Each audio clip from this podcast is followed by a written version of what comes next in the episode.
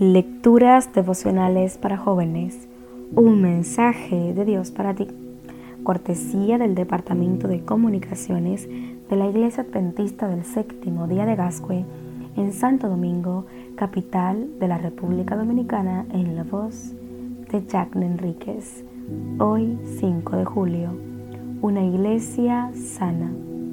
Esta dijo a su señora, si rogara mi señora al profeta que está en Samaria, él lo sanaría de su lepra. Segunda de Reyes, capítulo 5, versículo 3. Elena G. de Wine dice algo de esta niña que entraña una gran lección para nosotros hoy como cristianos. Aunque esclava y muy lejos de su hogar, esta niña fue uno de los testigos de Dios y cumplió inconscientemente el propósito para el cual Dios había escogido a Israel como su pueblo. Mientras servía en aquel hogar pagano, sintió lástima de su amo y recordando los admirables milagros de curación realizados por intermedio de Eliseo, dijo a su señora, si rogara mi señora al profeta que está en Samaria, él lo sanaría de su lepra. Sabía que el poder del cielo acompañaba a Eliseo y creía que Naamán podría ser curado por dicho poder. Profetas y Reyes páginas 165 y 166. La niña sabía que el profeta representaba al Altísimo y que el Señor lo respaldaba con su poder. Conocía el poder de ese hombre de Dios y tenía seguridad y confianza en lo que podía hacer.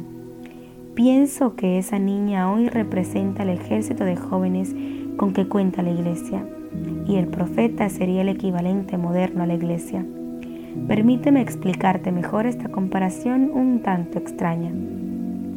La Iglesia, en su profunda preocupación por la necesidad humana de salud, ha desarrollado un sistema mundial para el cuidado de la salud cuyo objetivo es la curación del cuerpo y el progreso del bienestar físico, mental y espiritual de la persona.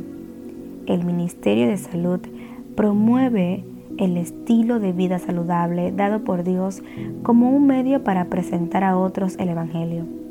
Para cumplir con este propósito, la Iglesia cuenta con 227 hospitales y sanitarios, 673 clínicas y dispensarios, todo esto gestionado por 143.916 empleados en el área de la salud Estoy muy seguro de que para cuando leas estos números ya habrán aumentado, porque día a día nuestra gente se está preparando en las 6.621 escuelas de primaria, en los 2.713 colegios de secundaria y en las 116 universidades que maneja nuestra iglesia.